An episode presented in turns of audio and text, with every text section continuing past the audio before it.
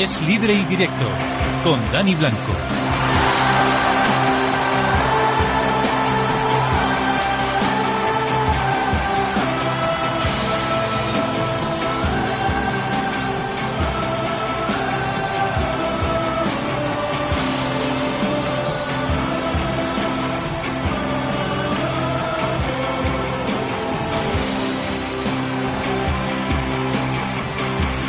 35 segundos pasan de las 12 de la noche hasta la 1 de la madrugada. Toca deporte. En la sintonía de Es Radio, es libre y directo. se ha marchado ya el 13 de agosto. Ya estamos en pleno 14 de agosto. Ya queda menos para empezar la liga. De hecho, quedan cuatro días para que comience la liga, pero se queda poquísimo para que termine agosto. Cuando prácticamente el 2 de julio, 1 de julio, cuando ganamos la Eurocopa, parecía que septiembre estaba lejos, lejos. Hoy Amalia Varela está en la parte técnica. Dani Blanco ya les saluda en nombre de la redacción deportiva de Es Radio. Comenzamos.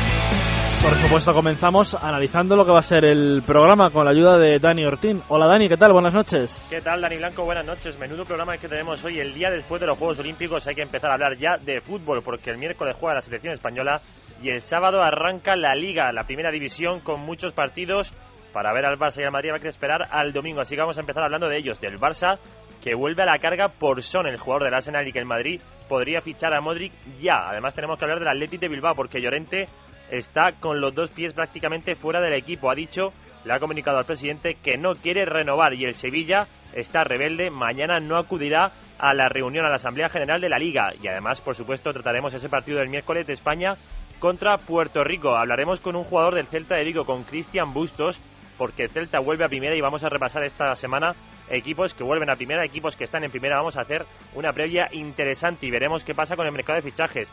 Por supuesto, es el día después de los Juegos vamos a tratar lo bueno, la medalla de plata, por ejemplo, del waterpolo femenino. Lo malo, el fracaso en atletismo. Jesús Ángel Gracia Bragado nos espera, quiere hablar con nosotros y contarnos qué está haciendo mal Odriozola, el presidente de la Federación Española de Atletismo. Muchas cosas nos va a contar seguro todo ello ya mismo. Yo de ustedes me quedaría, son las 12 y 2, 11 y 2 en la Comunidad Canaria.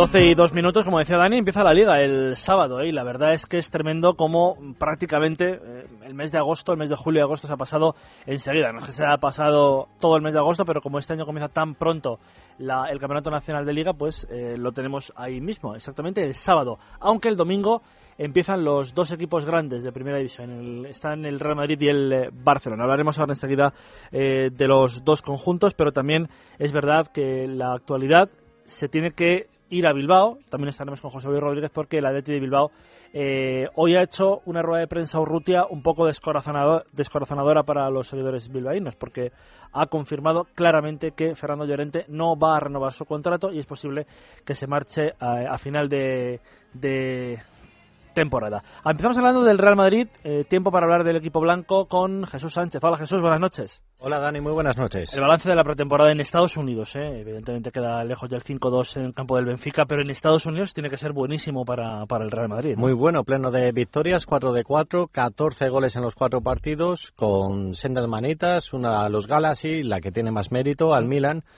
y con un Cristiano Ronaldo otra vez que le vemos hambriento, de hecho es el segundo jugador que más minutos ha jugado en esta pretemporada norteamericana, con un Callejón que vuelve a demostrar a Mourinho que es un hombre de confianza, eh, cinco goles ha marcado José Callejón. Y, bueno, y con un Cuentrao también que también tiene la confianza eh, de Mourinho a, todo esto ya están de vuelta, los internacionales se han ido directamente en Estados Unidos, Puerto Rico, porque no querían pasar por Madrid. Sí, están allí para ese partido amistoso el miércoles y, y, Mourinho va a contar apenas con seis jugadores en el entrenamiento del miércoles. Claro, es que y luego el jueves a, última hora de la tarde se incorporan los internacionales y eh, a todo esto viene el Valencia el domingo, que Ya empieza la liga, quedan seis días para un partidazo en el Bernabéu. Sí, podemos decir que apenas va a tener dos entrenamientos en el que va a contar con todos para poder preparar ese estreno ligero contra el Valencia muy importante. El domingo a las 7 de la tarde con el arbitraje de Delgado Ferreiro ya empieza esta liga y por eso todos estos días pues ya estaremos más atentos de las actualidades de los equipos de, de la primera división. Pero yo creo que evidentemente el partido es lo que es lo que manda yo creo que lo están preparando bien, aunque como tú dices, con seis jugadores, Mourinho en el entrenamiento del miércoles. ¿eh? Sí, no, lo están preparando muy bien y de hecho quizás el único lunar, el único pero que podemos poner a la pretemporada del Madrid es el tema de fichajes, traspasos, no, no consiguen eh, certificar ninguno, ni que acá al Milan, ni la cesión de Sain al Arsenal, que dicen que está más cerca que nunca, y por último ese fichaje estrella, el de Modric, que bueno, las últimas informaciones apuntan a que, a que se habría llegado a un acuerdo, además por el precio por el que quería el Madrid, unos 32 millones más variables, pero eh, no se llegarían a esos 45 que pedía el conjunto inglés. Y lo único que el Tottenham habría pedido a Florentino Pérez, al presidente madridista, que no haga oficial porque ellos eh, quieren buscar ese recambio de Modric y hasta que no lo consigan, eh, se habla de Mila, del jugador del Rennes, hasta que no lo consigan no quieren que se haga oficial la venta de Modric al Madrid. A eso te iba, porque el Madrid hizo, o parece que salió en prensa el otro día una oferta que incluía a Sahin, al Tottenham, pero parece que al Tottenham no le ha acabado de, convencer No le acaba de convencer el turco. Claro. Y hoy ya, ya, ya, digo, eh, parece que está, estaría muy cerca el turco de irse cedido al Arsenal. Y para terminar, las salidas tampoco se concretan, ¿eh?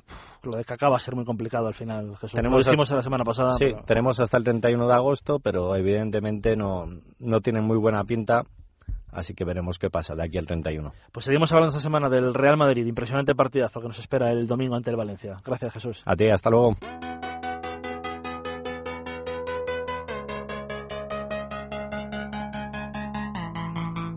Doce y seis minutos, por cierto que José Mourinho en una entrevista a la cadena portuguesa sí que ha dicho que ya no se le tiene que llamar The Special One, se le tiene que llamar The Only One. Fúmatelo a Mourinho este año, ¿eh? fúmatelo, si empieza así, el, portugués. Eh, Marcos Lorente, Barcelona, buenas noches. Hola, Dani, ¿qué tal? Buenas noches. Eh, ya sabes, ¿eh? The Only One, Mourinho, no The Special One. Nada, nada, no, no tiene abuela, ¿eh?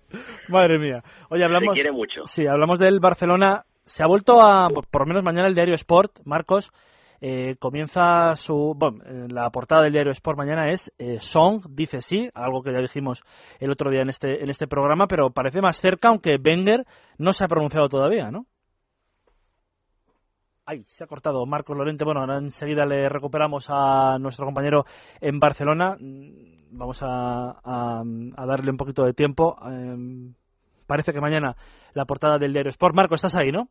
Sí, sí, sí, sí venga. Eh, estamos con, te estaba comentando, Marcos, que la portada de mañana del Sport es Song dice sí, algo que ya dijimos aquí en el programa, pero Wenger todavía no se ha pronunciado oficialmente sobre la venta del jugador del Arsenal al Barcelona, ¿no? No, no, sí, falta lo primordial, ese acuerdo entre el Arsenal y el Fútbol Club Barcelona. Ya apuntábamos la semana pasada que había acuerdo con el futbolista, eh, que firmaría por el Barça por cinco años a razón de cinco millones de euros, pero falta lo más difícil, eso, el acuerdo entre clubes. Eh, parece ser que Arsen Wenger ya se ha hecho la idea de perder a este futbolista. La oferta del Fútbol Club Barcelona es de 15 millones de euros, el Arsenal pide 20 entre 15 y 20, yo creo que tarde o temprano, esta misma semana, se llegará a un acuerdo porque ya digo, el Arsenal se está haciendo la idea de perder a este futbolista y el Barcelona lo quiere, es el número uno en la agenda de Tito Vilanova porque es el futbolista que puede hacer las funciones de, de Keita, ¿no? Tanto como centrocampista como incluso como central. Lo ha actuado en esa posición eh, bastantes veces en el Arsenal Alexon, este camerunés de 24 años. Hablando de otras cosas, Marcos, contento en el Barcelona por, las, por la pretemporada en general y por los dos últimos partidos ante Manchester United y ante, ante el equipo, el último equipo con el que juega el Demo de Bucarest, porque yo creo que salieron buenos partidos, ¿eh? Sí, sí, en cinco partidos, cinco victorias, aunque sí que es cierto que dos de ellos en la tanda de los penaltis ante el Paris Saint-Germain y el Manchester, los dos eh, rivales más fuertes que ha tenido el Barcelona en esta pretemporada. El balance es positivo en cuanto a juego, eh, los números también, 14 goles a favor, tres goles en, en contra. Eh, Messi, que ha sido el máximo goleador, cinco goles en cuatro partidos, recordemos que el primero se lo perdió. Eh, hacía bastante tiempo que Messi no hacía una pretemporada en condiciones y que tenía un, mes de vacaciones, como ha sido este el, caso.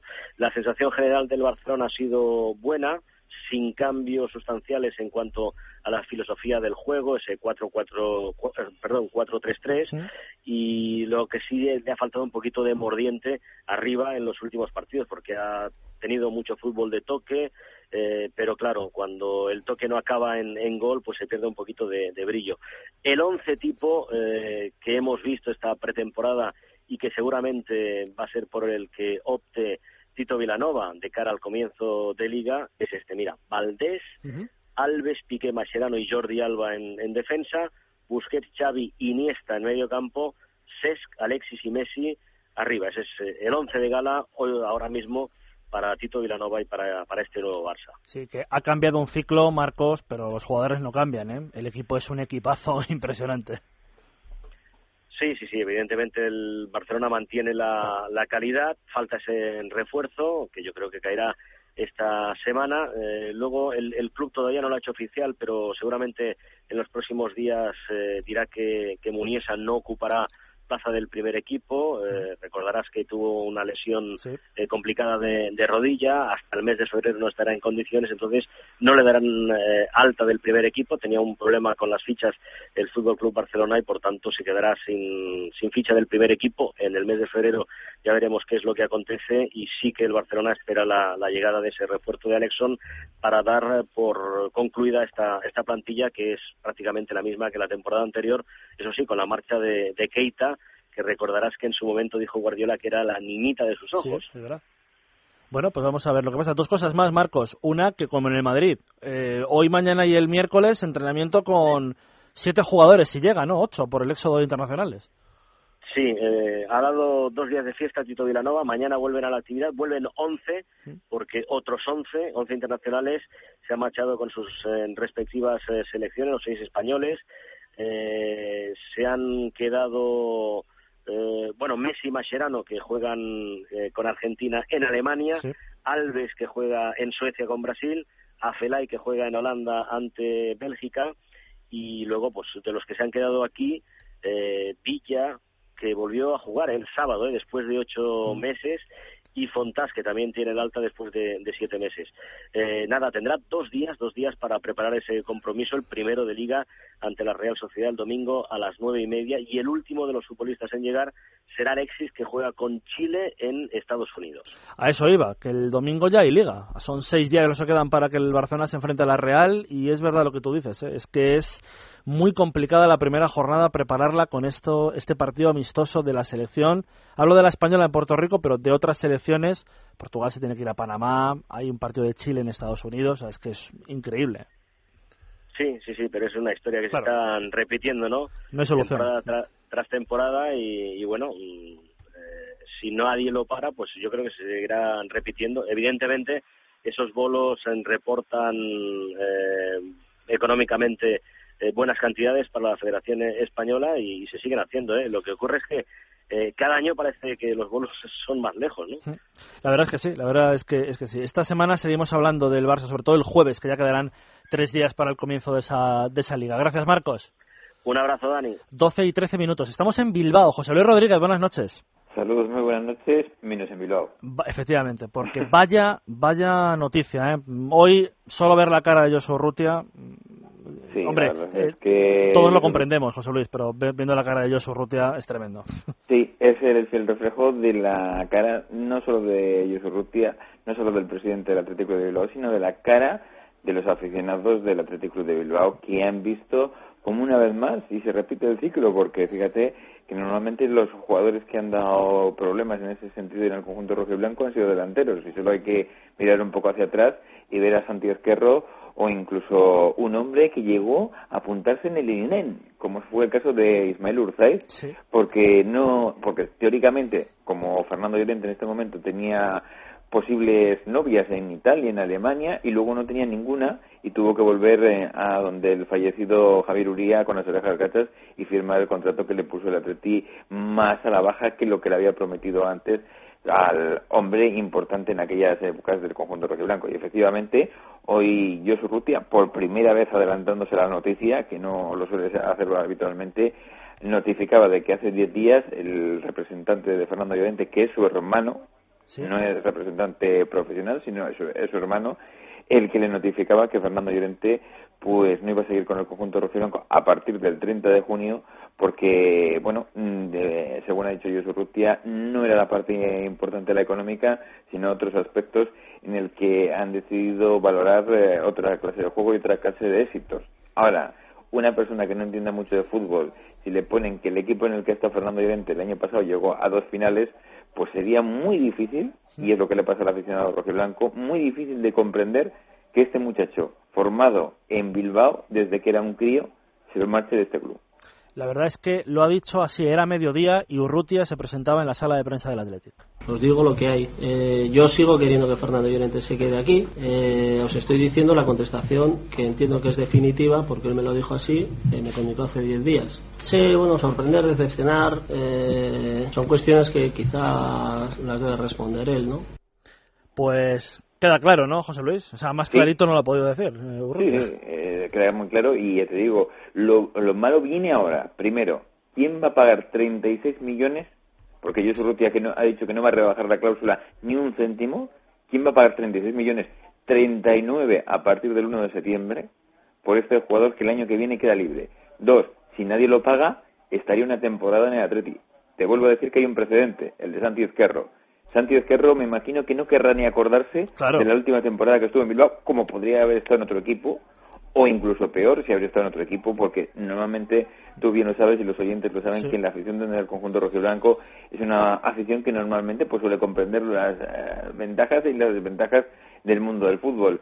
Pero Santi Esquerro se le hizo muy difícil la última temporada, lo mismo que le puede pasar a Fernando Llorente, que más de una vez te he comentado que no es que sería del todo querido en Bilbao, como es el caso de Ari Chaduriz, que siempre ha sido un niño mimado en, el conjunto rojo y blanco. Por lo tanto, se le puede hacer muy difícil a un jugador que yo creo, personalmente, que nunca ha manejado muy bien los tiempos, aunque se quisiera haber marchado, podía haberlo hecho de muchísimo mejores formas del conjunto que le ha dado absolutamente todo. Hasta le dio una familia donde vivir aquí en Bilbao mientras hacía jugador de fútbol. Es verdad. Bueno, pues tiempo tendremos, eh, José Luis, cuando porque va a comenzar la liga, porque la semana que viene la segunda jornada y tiempo tendremos para hablar de, de Dime. Dani, apunta varios nombres, sobre todo uno clave, lo ha dicho hoy también José Rutia.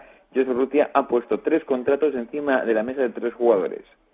Uno, Markel Susaeta. ¿Mm? Dos, Gaisca Toquero. Con estos es muy raro que vaya a haber algún problema. Pero te pongo otro caso que va a seguir los mismos pasos que Fernando Llorente y si no al tiempo. Se llama Fernando y se apellida Morevieta. Es cuestión de mirarles a la cara y ver por dónde tiran. Uy, pues cuidado, ¿eh? te seguiremos llamando José Luis porque me parece que eh, bajan turbias las aguas en el Atleti de Bilbao. Guarda el corte de Josu Rutia que te valdrá para el de Fernando Amarillo. Es verdad. Gracias, José. Un saludo. 12 y 17, del norte al sur, de Bilbao a Sevilla. Monse García, buenas noches. Hola, muy buenas noches. Bueno, mañana Liga, reunión Junta Extraordinaria de la Liga y me vas a permitir, ¿cómo no? Eh, del Nido, pues no va, quiere ser, quiere ser el más rebelde de todos y sigue con sus 13, no se va a presentar a la Liga. A última hora me parece que le va a secundar Augusto César Rendoiro en el Deportivo de La Coruña, Monse, pero no se van a presentar ninguno a la Junta de mañana. Exactamente, porque él pedía una junta de división la semana pasada para tratar unos temas que decía que atañen solo a la primera división que bueno, que lo que se ha convocado no tiene nada que ver con lo que él quería y que así, pues que él directamente no, no va a asistir y bueno, eh, aún así, como todos los inicios de temporada, el Sevilla está a la cabeza en esa lucha a favor de los, los desamparados de la liga y, y quiere y el del Nido siempre encabezando, siempre luchando por lo que él cree que son los derechos de, de todos los aficionados de los equipos pequeños y, y bueno, se ha desmarcado de nuevo. Pues mañana yo creo, no sé qué, opinión tendrás tú, Monse, pero yo mañana creo que se van a, discutir cosas muy interesantes en la liga. ¿eh? quiero decir, cosas básicas en la liga para el futuro, para el futuro del sábado. Porque, entre otras cosas, los derechos televisivos tienen que decidirse ya, que estamos a cinco días del comienzo y no sabemos todavía qué televisiones van a dar los partidos. ¿eh? Yo lo que no entiendo es cómo nos escarmentamos que de una temporada a otra siempre estamos con los mismos problemas, siempre los derechos de retransmisión, los horarios y, y cuando hay otras ligas que son de las que deberíamos aprender, esas cosas no se aprenden y aquí estamos pues si horario a las 11 de la noche, a las 7 de la tarde, que bueno, que teniendo en cuenta el calor que se ha tenido en Sevilla este pasado fin de semana, yo creo que jugar a las 11 aún así seguiría haciendo calor, pero claro, es comprensible para medios de comunicación, para aficionados que se tienen que trasladar de un sitio a otro, es complicado. Yo creo que tienen que llegar a un acuerdo y, no mirar por sus propios intereses. Una jornada que por primera vez, yo creo, en mucho tiempo va a empezar el sábado con tres partidos, va a continuar el domingo con cuatro y va a terminar el lunes con tres. Siempre había un partido el lunes, pero no tres y este año pues lo vamos a hacer así, ¿eh? que ha querido la liga 3, 4 y 3 eh, y luego la siguiente jornada 4, 4 y 2 partidos el lunes. tenemos fiesta todos los días. Para los que nos gusta el fútbol, Monse, fenomenal, pero me parece que vamos a poder seguir todos, pero también es complicado de seguir para otra persona. Aunque bueno, yo soy de la opinión de que estamos en verano, los horarios son más asequibles, hay muchos niños, se puede favorecer que, que vayan a los estadios, los horarios son mejores y bueno, yo creo que, es algo entendible. Pero bueno, eh, también en, invierno cuando haga eh, peor tiempo, a ver qué horarios ponen y, cómo se soluciona esto. Oye, y te pregunto por último, para terminar, Monse, Botía, ¿qué, opinión te merece? ¿Central? ¿Es del Sporting? ¿Los derechos los tiene también un, hay un 20% que los tiene el Barcelona todavía? ¿De formación del jugador y al Sevilla? Sí, exactamente. Era ha sido un fichaje en el que hay, digamos que tres partes, una está el Barcelona, otra hay un grupo de inversión y otra en Sevilla. Dice que tal y como está cerrado el mercado de fichaje, que es imposible que los clubes asuman eh, ese riesgo, eh, necesitan de grupos que le apoyen para poder mm, solventar y, de hecho el Sevilla empezaría a pagar al jugador a partir del 2013 hasta el 2016, con lo cual que tiene un respiro para poder afrontar estos pagos. Eh, con respecto al jugador, pues no lo sé. Mm, no me plantea demasiadas buenas vibraciones de momento. Habrá que ver cómo cómo se hace el equipo, creo que llega con ganas, que, que puede venir igual de motivado que Manu del Moral el año pasado, pero a ver si, si tiene un buen rendimiento. Yo aún así veo muy pesimista lo que es la afición del Sevilla esta temporada. Hay muchas críticas del Nido, no solo por el problema con los, con los virus, sino también por, en cuanto a tema de fichaje, la, el desencanto por no estar en Europa. Son muchas cosas que se van acumulando, pero yo creo que este año, con Michel desde el principio, están fichando buenos jugadores creo que van a ser un grupo en condiciones y que va a llegar lejos esta temporada. Vamos a ver, primer partido del sábado a las 9 de la noche ante el Getafe. Eh, gracias, Monse. Venga, un beso, buenas noches. 12 y 22 y la selección ha llegado a Puerto Rico, Dani. Eh, somos campeones de Europa, campeones del mundo y campeones de Europa y jugamos el primer partido, es la puesta de largo de esa selección eh, después de, nada, un mes y 12 días de que ganamos la Eurocopa y lo va a hacer contra Puerto Rico allí en ese país, en esa isla caribeña. Jugará el miércoles a las diez y media hora española, hora de la península, que son las cuatro y media allí en Puerto Rico. Una hora atípica para los internacionales jugar a las cuatro y media, pero lo hacen para que puedan salir luego a las ocho y media de la hora de Puerto Rico y estar aquí al día siguiente, el jueves, a las diez de la mañana, para que, su, para que los internacionales puedan ya eh, llegar a sus respectivos equipos y entrenar con ellos en la, dinámica de grupo, ya que, como estamos diciendo, el sábado arranca la liga. El Madrid y el Barcelona, que llevan muchísimos jugadores, van a empezar estos entrenamientos con muy pocos en su, en su plantilla y solamente tendrán la plantilla al completo con los internacionales dos días. Así que un asunto que no viene nada bien para estos equipos que quieren luchar por ganar todo lo que está en juego. Hay que decir que Del Bosque ha convocado a 19 jugadores que ha dejado, por ejemplo, en casa a gente como Puyol, Tocado y a Xavi, al que le ha dado descanso y que se lleva de porteros a Casilla, Reina y Valdés, defensas Arbeloa, Ramos, Albiol, Piqué, Monreal y Juanfran. Para el centro del campo, Xavi Alonso, Busquet, Cazorla, Fábregas, Iniesta, Silva y Navas y arriba Pedro, Llorente y Torres. Y los jugadores del Madrid que estaban en Estados Unidos han incorporado directamente al hotel de concentración en Puerto Rico. El partido se jugará en el estadio Juan Ramón Loubriel de Bayamón, en Puerto Rico. Me imagino que ya estarás eh, viendo vídeos, ¿no? De la selección de Puerto Rico, informando. Aprendiéndome el esquema. Seguramente salgan con una defensa de 5 para tapar las acometidas por la banda si juega del bosque con jugadores por banda. Si no, pues jugar con una defensa de 4. Interesante la selección de Puerto Rico. El miércoles la veremos. El miércoles la veremos y el miércoles la escucharán en la sintonía de Es Radio a partir de las 10 y 10 de la noche y luego postpartido a partir hasta la 1 de la madrugada con Dani Ortiz en la narración. Estaremos allí también aportando algo, Dani Blanco y Edu Siles. Y bueno, alguna sorpresa que otra. 12 24, el Celta vuelve a Primera División y vuelve con ilusión. El, sábado a las 7 de la tarde recibe al Málaga en Balaídos. Eh, nos escucha uno de sus jugadores muy importante el año pasado en el ascenso, Cristian Bustos. Buenas noches, Cristian. Hola, buenas noches. Vaya apasionante la vuelta a Primera División, ¿eh, Cristian? El sábado a las 7 ante el Málaga. Estaréis deseandito, ¿no? Sí, bueno, la verdad que después del año pasado de, de conseguir el ansiado ascenso, pues bueno, ahora después de una pretemporada dura, pues bueno, ya el futbolista es lo que quiere competir, sobre todo es una plantilla muy joven, muy ilusionada como tú dices, y nada, deseando ya que salgan a las 7. Por supuesto, el objetivo es la permanencia, Cristian, no se puede eh, optar a nada más porque sois un equipo recién ascendido. Es verdad que luego la clasificación te puede dictar otra cosa en la jornada de 15, 19, 20. Sí, está claro, ¿no? Los equipos que recién ascienden, pues eh, está claro, ¿no? Que la meta es es la, la permanencia, ¿no? cuando estás ahí abajo en segunda, todo el mundo, nosotros hemos vivido lo que cuesta subir, a pesar de ser un equipo muy grande en segunda y, y bueno, sobre todo este año tenemos que, ir muy tranquilos, paso a paso y, por supuesto, no conseguir el objetivo de, de salvación cuanto antes. Eh, sobre todo un equipo que acaba de subir, el objetivo será que en Vigo, en Balaídos, se os escapen los menos puntos posibles, ¿no?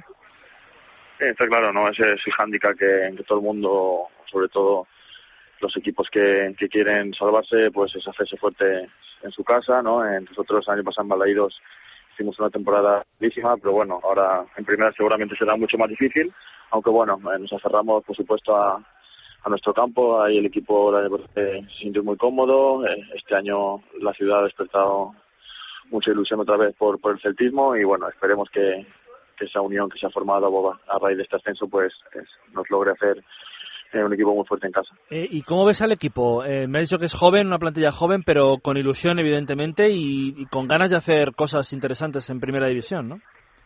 Sí, como te digo, es una plantilla muy joven. Eh, yo creo que desde, desde, hace algunos años ya el club hizo una apuesta por la cantera, por, por sacar gente de abajo. Somos un equipo con muchos gallegos y, como te digo, yo creo que es un equipo con, con mucho talento. La gente joven tiene muchísima calidad. Creo que jugamos muy bien al fútbol y bueno, eh, tenemos que compensarlo con, digamos, un poco la falta de experiencia que podemos tener, ¿no? pero, pero yo creo que en cuanto a lo futbolístico no tenemos que envidiar a nada a muchos de los equipos de primera y nada, esperemos, pues bueno, eh, hacer gestionar bien las dos cosas para, para, hacer un buen año. Los 38 partidos son importantes, pero me imagino que tendréis marcado siempre el derby gallego que vuelve a primera división y es un derby histórico en, en la máxima categoría del fútbol español, ¿no? Sí, sí, todos los partidos son importantes, pero bueno, la verdad que yo el año pasado ya vivimos el derby gallego aquí en segunda y, y bueno, yo no he vivido otros derbis, pero aquí la verdad que se vive a una intensidad grandísima, aparte hay un hay una disputa entre, también entre las dos ciudades, eh, hay una rivalidad máxima y, y, bueno, la verdad que el año pasado fueron dos derbis apasionantes, eh, sobre todo en lo deportivo, la verdad que fueron trepidantes. Y bueno, pues ahora en primera otra vez, ¿no? Eh, todos los partidos son importantes, pero bueno, ese quizás es un poquito más especial. Y llega el Málaga, Cristian, yo no sé si preguntarte, ¿es mejor para el Celta que hayan tenido todos estos problemas o es peor porque a lo mejor llegan con ganas de comerse el mundo a Balaídos el sábado?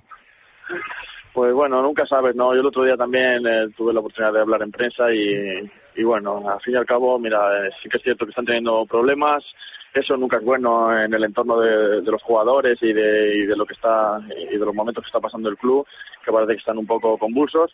Pero bueno, yo creo que la calidad de esos futbolistas, al final, cuando están en el campo, pues el jugador se, se abstrae de, esas cosas, que, que, luego está claro que están ahí repercutiendo, pero cuando salen a competir, eh, por sus nombres y por la calidad que tienen sus jugadores, no, no se acuerdan de esas cosas y, y bueno, será un rival peligrosísimo se metió en Champions eh, el año pasado y, bueno, pues a pesar de que se le han ido ya dos tres jugadores, siguen teniendo pues unos nombres maravillosos, ¿no? O sea que bueno, será un complicadísimo. A, a, raíz de eso que me, que me comentas, justo el miércoles siguiente a jugar con vosotros tienen el partido de ida de la eliminatoria de Champions.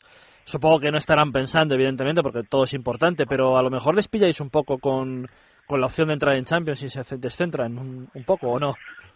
Bueno, pues eh, si te digo la verdad, pues a lo mejor nos puede beneficiar un poco. En nosotros está claro, ¿no? Todo lo que sea que ellos sumen cosas. En este caso, ellos está claro que tienen antes una cita importantísima contra Panathinaikos.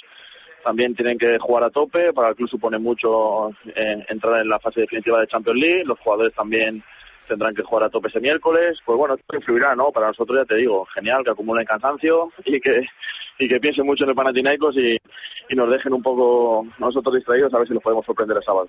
Oye, la, última. Eh, he hablado con algún jugador, entrenador de Primera División este verano y me ha dicho que vaya fastidio este año que el calendario haya eh, dado ese a todos los equipos la opción, entre comillas, el privilegio, entre comillas, de jugar con Madrid y Barcelona consecutivamente en las salidas. Es decir, hay que salir este año siempre al Bernabéu y al Camp Nou o recibirles en casa consecutivamente. Es un fastidio eso, sobre todo para los equipos que acaban de ascender, los equipos de la zona de mitad de abajo de la tabla. Sí, no, está claro, no es una obviedad, ¿no? Que, son los dos grandes equipos de España, de Europa y yo creo que, que del mundo, ¿no? Entonces, bueno, pues son, serán dos partidos que, que serán ahí prácticamente seguidos.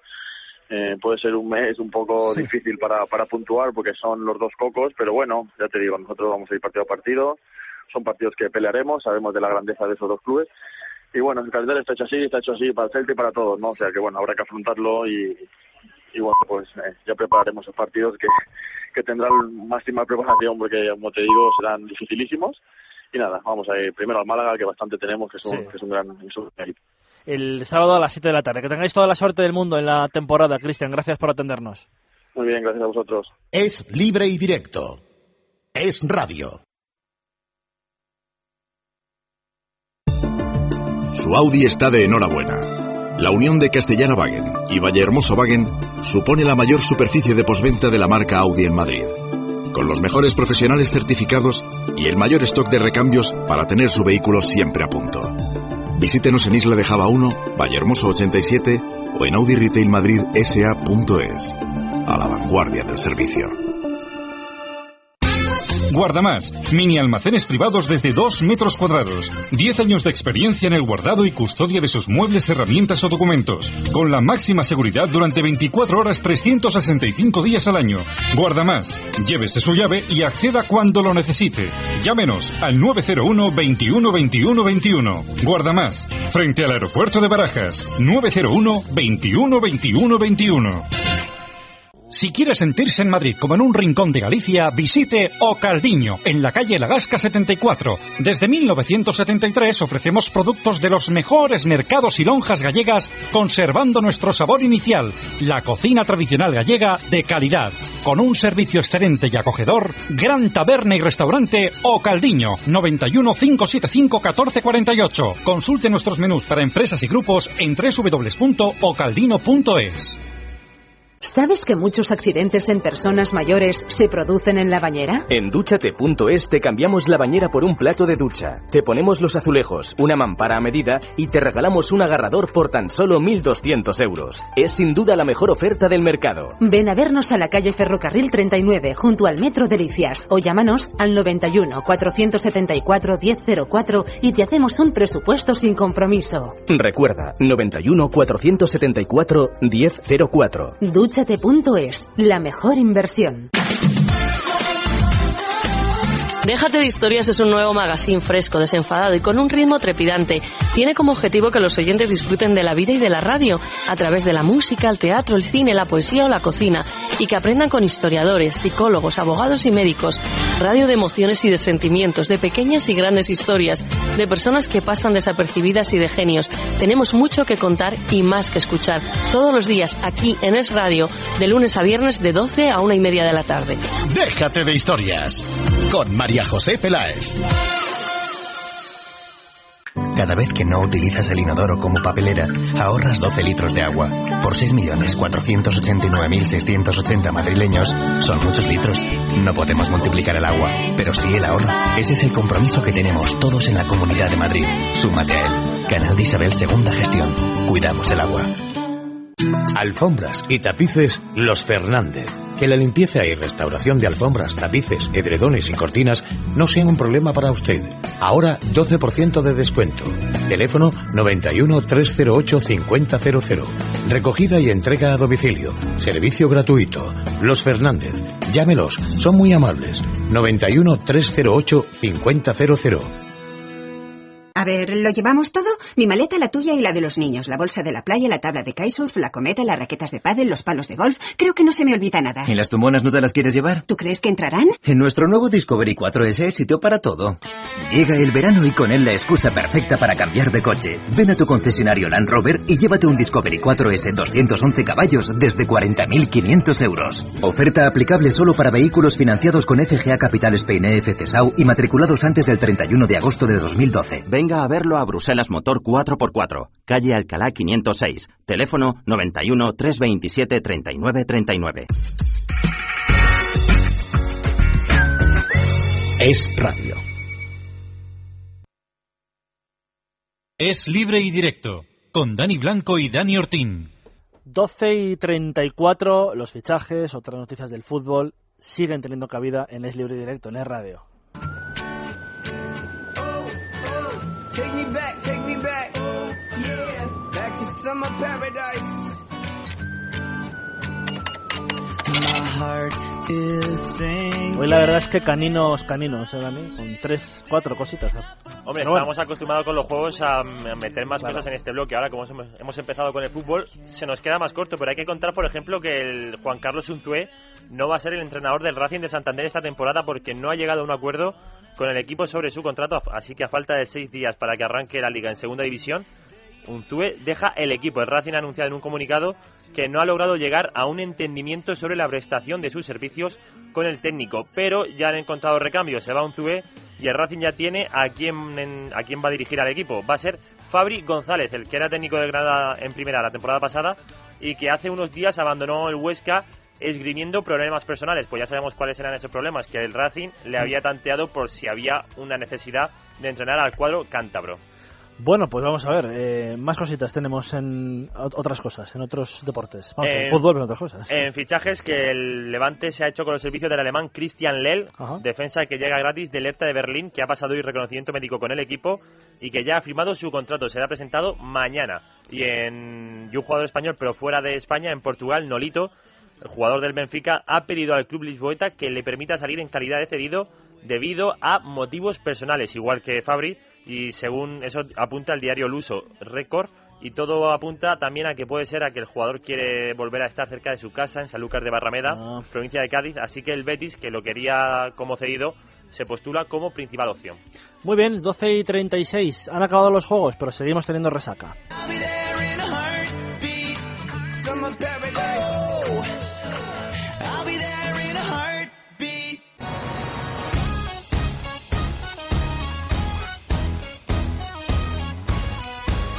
Una de las mayores decepciones, por no decir fracaso, yo creo que ahí sí que se puede utilizar la palabra eh, fracaso o gran decepción, es el atletismo. Cero metales para la, la delegación española. Estamos en contacto con el marchador Jesús Ángel García Bragado. Hola Jesús Ángel, buenas noches.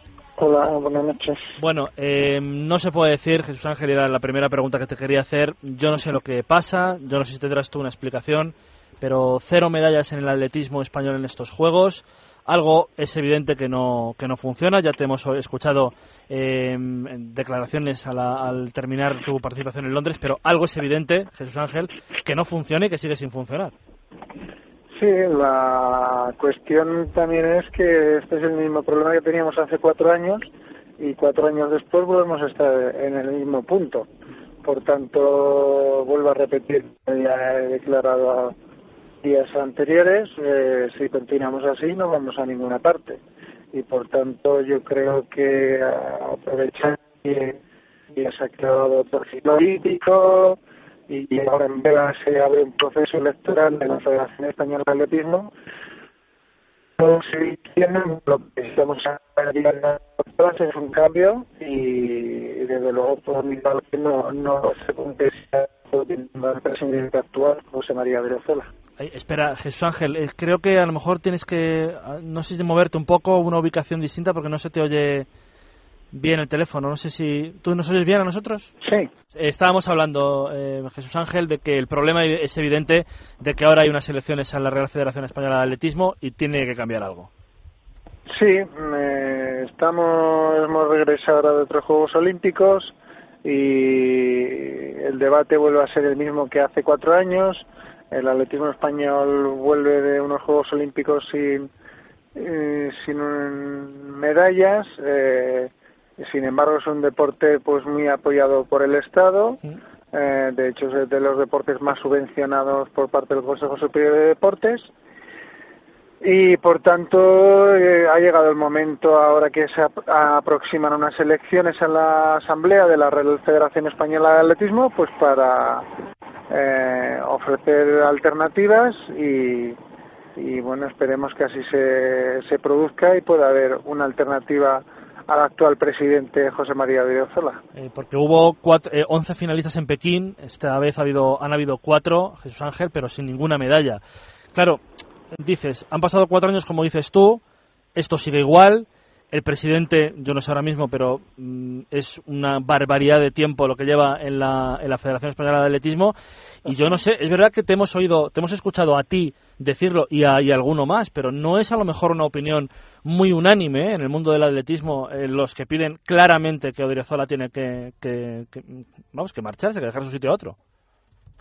Bueno, pues porque imagino que como habrá pues todavía mucho respeto hacia el presidente, lleva 23 años y por unas razones o por otras, pues cada uno tendrá sus explicaciones, ¿no? Si considera que que piensan que la que ya estamos bien así, ¿no? Yo desde luego ya lo he dicho claramente que desde luego si continuamos así no vamos a ninguna parte. A lo mejor es que eh, la mayoría del atletismo que, que representa la asamblea es que a lo mejor no quiere ir a ninguna parte.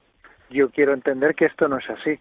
De hecho, la realidad ahora mismo es posible que a lo mejor yo soy el único que me manifiesto públicamente, pero sí que puedo decir que internamente ya empieza a haber voces de que hay que empezar a, a presentar alternativas. Eh, además, por una simple razón.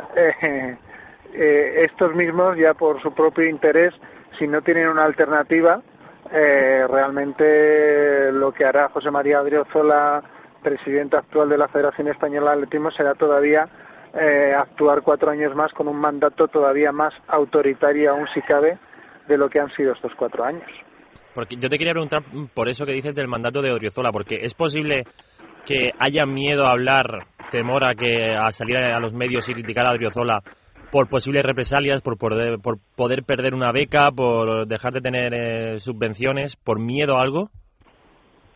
Bueno, no sé, eso habrías de preguntarle a los atletas. Yo, desde luego, yo no.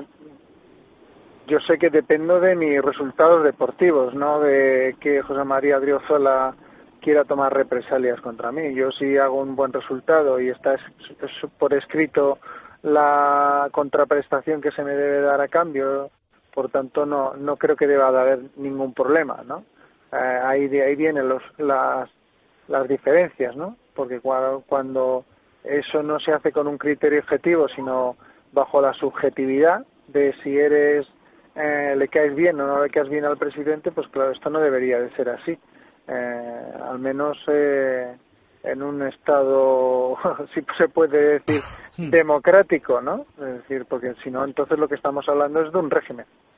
Sí, no, no, eh, está claro. Yo creo que, y no tengo nada en contra personalmente de, de pero me refiero a que yo creo que ya mandatos en las federaciones de más de 10, 12 años. Es que son 23 años. Son, 23 años. Y lo, y lo, digo igual que en la de fútbol, ¿eh? que ya llevamos 24 con el mismo. Me refiero a que es, es muy fácil que todo el mundo se canse y que haya un hastío generalizado cuando un mandato dura más de 12 años en una federación. Claro, es que eh, lo que parece incomprensible es que en estamentos eh, como las universidades es, eh, los no pueden eh, continuar más de ocho años, ¿no? y bueno, eh, habría que intentar conseguir pues un, reformar la ley del deporte para que así se, se puedan limitar los mandatos. Si la gestión del presidente X de la Federación Y pues ha sido magnífica, pues bueno, que él mismo eh, promulgue cuando cumpla sus ocho años, pues una candidatura de continuidad y, y si su gestión ha sido magnífica, pues supongo que todos los aficionados y, personas con licencia para ese deporte, pues volverán a reelegir esa candidatura de continuidad. Yo creo que ya va siendo hora es que se democraticen estas instituciones, las federaciones deportivas, igual que eso sucede en el mundo universitario. Yo no entiendo por qué tiene que haber presidentes que llevan realmente ya desde el siglo XX. Y en cuanto a la alternativa, he leído que has hablado con Marta Domínguez, que es una opción que, que, se baraja para que pueda sustituir al actual presidente. No sé si, si es la que más te gusta o si incluso tú mismo has pensado en un proyecto a medio o largo plazo estar ahí en ese puesto. Bueno, vamos a ver, ahí el, el matiz se encuentra un poco en que eh, a mí se me hizo la pregunta sobre Marta Domínguez. Ah. Entonces yo opiné que a mí no me parecía una mala candidata mm. en, en tanto en cuanto hablaba como una candidata de consenso para para obviamente hablando entre unas diferentes sensibilidades y otras. Desde luego mi candidata eh, actualmente, que es una persona con la que yo he estado hablando eh, durante mm, prácticamente eh, bastantes meses atrás, mm, pensando cómo organizar eh, una oposición y una alternativa a, a la situación actual, pues es eh, Vicentaño, que había sido vicepresidente económico en los buenos tiempos del atletismo español y que, bueno, por unas razones u otras, después se dedicó a la organización de eventos como pudo ser el Mundial de Sevilla, los Juegos Mediterráneos del 2005 y que actualmente se encuentra como decano de la Universidad de Valencia en la Facultad de, de Educación Física. Entonces, bueno, ya es una decisión de las personas que yo te he citado, tanto de Marta Domínguez como de Vicente Añó, que ellos realmente digan, pues yo me voy a presentar actualmente. Bueno, pues adelante. Eh, también se me ha preguntado si yo estoy dispuesto a presentarme. Bueno, yo lo que sucede es que yo desde hace un año, pues yo tengo una responsabilidad en el Ayuntamiento de San Adrià de Besós, como portavoz del Partido Popular en ese ayuntamiento, y yo entiendo, eh, aunque me encantaría poder poder optar a la presidencia de la Federación Española de Atletismo, yo entiendo que yo ahora he adquirido un compromiso con los ciudadanos de San Adrià de Besós y por tanto ese compromiso debo de cumplirlo al menos hasta las próximas elecciones municipales. Si después pues las cosas continúan igual, pues lógicamente sí que ya podré poner como prioridad el poner el poder presentarme a la Federación Española de Atletismo, pero yo entiendo que hacerlo ahora sería en cierta manera como desvestir un santo para vestir otro, ¿no? Eh, eso es la, esa es mi opinión al menos. No, a mí yo era lo que quería saber porque, claro, te había oído hablar tanto de Oriozola que, digo, pues entonces eh, Jesús Ángel tendrá él, su propia alternativa y confiaba en eso, en que fuera la, la, propia persona de, de, García Bragado el decir, bueno, si llega el momento no me importaría presentarme. Porque, ¿qué se puede hacer para mejorar los resultados que está pasando, que está teniendo la representación española de atletismo? Porque ya lo ha dicho antes Dani Blanco, solo cuatro finalistas de, de creo que eran 50 representantes en atletismo. Sí, sí, sí, es que, claro, hay que dar un cambio radical, cambiar totalmente los criterios de selección en los cuales ya no solo eh, conseguir la mínima ya sea el único requisito imprescindible para poder acudir, acudir a un mundial de atletismo o a una olimpiada, sino también demostrar que se va a estar eh, al menos eh, compitiendo de una forma digna, de tal manera que bueno la, las personas que de, se sienten en un televisor o siguen por redes sociales o por cualquier medio, pues este deporte puedan al menos que podamos regresar dando la impresión hmm. de que se ha hecho un papel digno. Las medallas, lógicamente, son muy difíciles, solo hay tres medallas, pero, hombre, eh, tenemos gente siempre con opciones a ellas luego. Por tanto, lo que hay que incidir mucho es, sobre todo, en ese primer grupo de personas, de atletas, que son los que tienen las opciones reales. Eh, y luego, a lo mejor, hay que plantearse que a lo mejor hay personas que, que no tienen o ya no tenemos el nivel para ir a unos Juegos Olímpicos y por tanto pues a lo mejor no pues entenderlo de esa manera no y no tener que llevar a todo el mundo como si el número fuese aquí lo importante. Yo desde luego como ya lo uh, estoy expresando soy más partidario de la calidad que de la cantidad. Claro, y, lo, y, luego pasa o no puede pasar mm, lo que ha pasado con algunos atletas, ahora mismo no, no quiero dar nombres, pero que, que han, que han eh, declarado, yo creo que muy fácilmente, que no estaban preparados para estos Juegos después de haber eh, hecho una mala participación en los Juegos Olímpicos. Entonces, a mí me parece, Jesús Ángel, que es muy fácil decir de repente, pues no estaba preparado. Bueno, pues prepárate, porque yo creo que la cita olímpica, y me parece que, por ejemplo, tú eres un ejemplo, que has vuelto a ir a, unos Juegos Olímpicos. Me parece que la cita olímpica es algo más importante que un, que un tipo diga, pues no estaba preparado para ir a unos Juegos. Claro, porque sabes qué sucede. Mira, en, en, el atletismo hay dos formas de ir que con los tiempos mínimos, ¿no? Son lo que llaman las mínimas A y las mínimas B. Por tanto, claro, en este Juegos Olímpicos, pues acudimos, acudido de los, vamos a hacer, había 50 atletas seleccionados, luego fueron menos porque eh, eh, estaban seleccionados y, y por tanto no pudieron acudir finalmente, pero bueno, había muchísimos atletas con mínima B. Pues bueno, eh, hay países, podría, podría poner por ejemplo Suecia, Holanda, Suiza, donde con mínima B pues solo llevan atletas con una proyección eh, realmente eh, pues en años que consideren que bueno simplemente se está iniciando en, en el mundo de la alta competición. Es decir y yo creo que ya pues eh, el secretario de Estado por ejemplo ha citado un ejemplo que es Javier Cienfuegos un chico que ha sido récord junior de lanzamiento y por tanto estos son sus primeros juegos y ha ido con una mínima B y hay que entender que deba de ir a, a unos Juegos Olímpicos pues a, a coger experiencia y, y en los próximos Juegos lógicamente ya no solo exigirle una mínima B sino exigirle una mínima A, una mínima A como puede ser también el caso de Eusebio Cáceres campeón de Europa eh, eh, junior, es decir, un chico con unas marcas a nivel sub-23 y que indican que tiene calidad para saltar mucho y por tanto ser medallista. Lo que pasa es que luego hay gente que interpreta como quiere mis palabras y, y lo que quieren entender es que yo estoy contra Eusebio Cáceres. No, en absoluto. Lo que yo quiero es que Eusebio Cáceres lo que pueda dar es un gran salto que le permita acceder a las medallas. Ni más ni menos, porque yo sé que tiene calidad para ello. Por tanto, lo que hay que hacer a lo mejor es tener un sistema de incentivo y de motivación, eh, a lo mejor no tan proteccionista, y sí que permita al atleta eh, sentirse capacitado para poder estar entre los mejores. Simplemente es, ese es el planteamiento, no simplemente llevarlos y tenerlos protegidos pensando que eh, si los asustamos van a, se van a, van a dejar este deporte. Hombre, si no aguantan una presión de este tipo, pues a lo mejor es que no están, aunque condiciones físicas, a lo mejor sus condiciones mentales no son todas las necesarias para, para estar a- al nivel que exige este deporte, ¿no? Pa- al menos si se aspira a conseguir medallas. Lógicamente, como yo he dicho muchas veces, si lo que se pretende es, es llevar a 50 atletas y lo, el resto que no vayan eh, que- o que no hayan conseguido la mínima, que vayan también para animarlos desde la grada, pues bueno, pues me parece muy bien, pero a mí ese modelo no me gusta y por tanto ya he dicho que no cuente conmigo para ese modelo. Yo el modelo que propuno, pues un modelo más reducido y que eh, incida sobre todo en la calidad por encima de la cantidad. Bueno, pues eh, la verdad es que algo tiene que cambiar en el, en el atletismo, Jesús Ángel, y está claro. Y después de esta conversación contigo, desde luego, me queda, me queda más claro. Y sobre todo después de la participación de España en los Juegos, en el atletismo, evidentemente.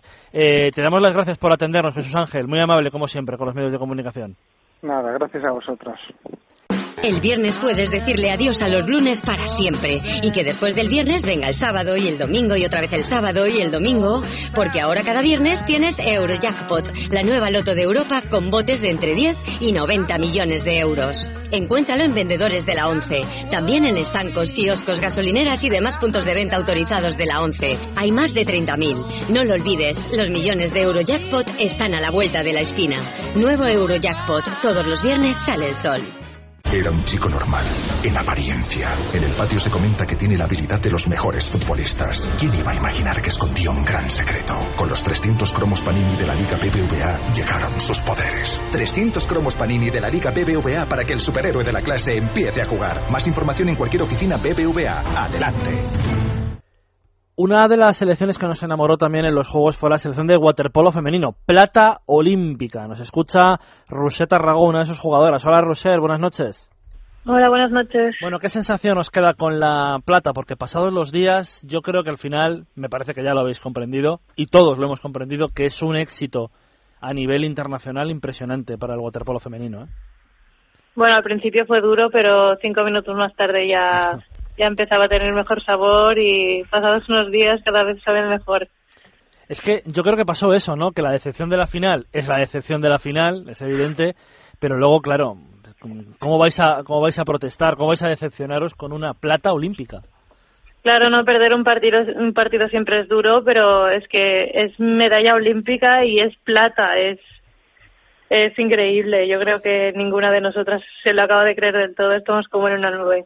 Es que hablamos la misma noche que, que ganaste la plata, que hay que decir eso, que ganaste la plata. Hablamos con Ana Mesegari y estaba triste, estaba mm, cabizbaja, no, no, te- no tenía ánimo. Y ahora ya me dices que sí, que ahora ya estoy más contentas.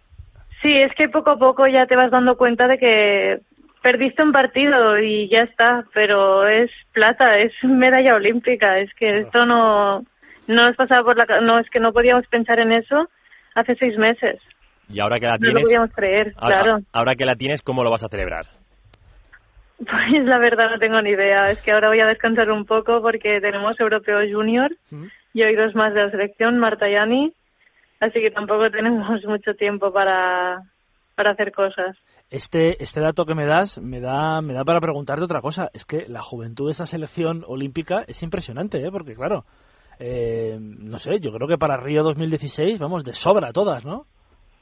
No sé si todas, porque, a ver, las mayores Bueno, sí, pero casi han todas. cumplido un sueño y ya, ya supongo que cuesta más aguantar más años, pero la mayoría, sí, sí, la mayoría llegamos de sobras. Y llegáis con la aspiración de, de superar a Estados Unidos y devolverle ese oro que os ha quitado.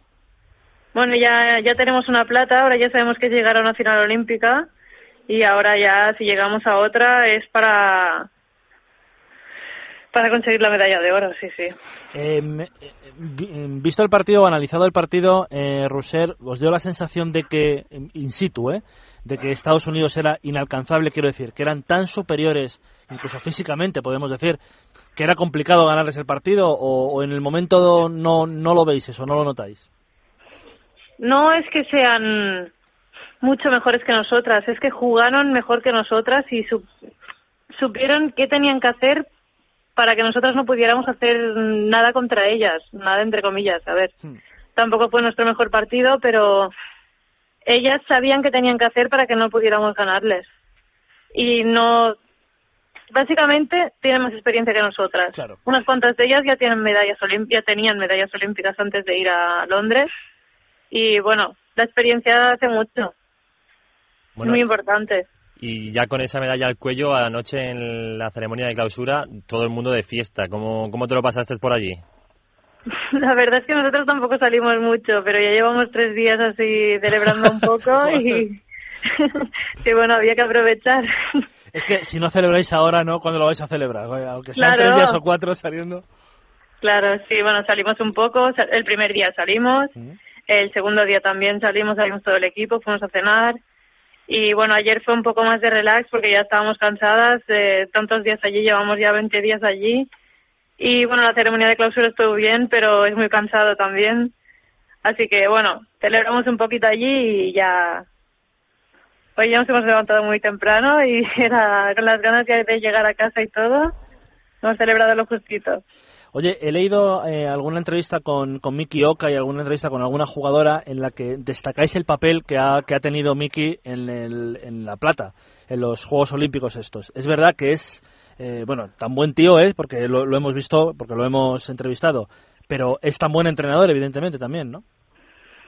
Sobre todo Miki lo que transmite es mucho lo que siente y Miki ha jugado dos olimpiadas, es plata y oro, o sea, es que no puede haber una persona que transmita mejor estos sentimientos que él, las ganas, la fuerza, el seguir. Esto, yo creo que esto es sobre todo lo que tiene Miki, aparte de que sabe muchísimo de waterpolo, pero son es lo que transmite, los sentimientos, los sentimientos que transmite. Y luego al acabar el partido, al acabar esa final, eh, os, diri- os, os daría la enhorabuena seguro. Sí, sobre todo nos dijo que no habíamos perdido, que había que celebrar esa plata, que lo que habíamos hecho era ganar plata, no perder un oro. Exacto, es que yo creo que tenéis que quedar con eso, que la selección de waterpolo femenino ha ganado una plata olímpica, que eso es impresionante. Y yo no sé si entraba en vuestras expectativas cuando empezasteis. Cuando empezamos ahora la preparación ya sabíamos que teníamos opciones a todo, pero antes de eso, en el europeo que hicimos en que jugamos en enero, no sé yo si la mayoría teníamos claro que podíamos llegar a las Olimpiadas, ni a jugarlas directamente. Pues tú fíjate cómo ha cambiado el cuento, ¿eh? Que al final, plata. Sí, sí, es que nos ha salido muy bien todo. Eh, bueno, pues te felicitamos, eh, Roset, te felicitamos y a todos, eh, y a todas, te- os felicitamos y al cuerpo técnico también porque habéis hecho vibrar al, a los españoles. Es que es eso, nos han hecho vibrar, pero como nunca, ¿eh? Como nunca. el waterpolo femenino. El deporte femenino en general, ¿eh? porque luego las chicas llevan lo mano femenino con el bronce. Y que yo me levanté del sofá con algún gol y, y vosotras con la plata, impresionante.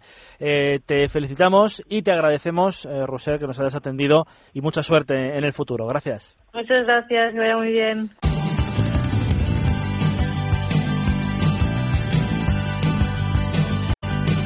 Bueno, mítico grupo español La Guardia que tocaban hoy en Pinto. ¿Algo que se te quede en el tintero, Dani Ortín? Un par de cosillas que el Madrid de baloncesto ha fichado al base norteamericano con pasaporte croata Don Ty Draper y que el ciclista asturiano Samuel Sánchez ha renovado tres años con el Euskatel Euskadi en ciclismo y además que el alcalde de Londres, Boris Johnson, ha cifrado los beneficios que va a dejar la cita olímpica para su ciudad, para Londres, en 16.300 millones de euros. Muchas gracias, Dani. Hasta mañana. A las eh, a la una es amor con Eva Guillamón. Mañana a las 12 más aquí en Es Libre y Directo.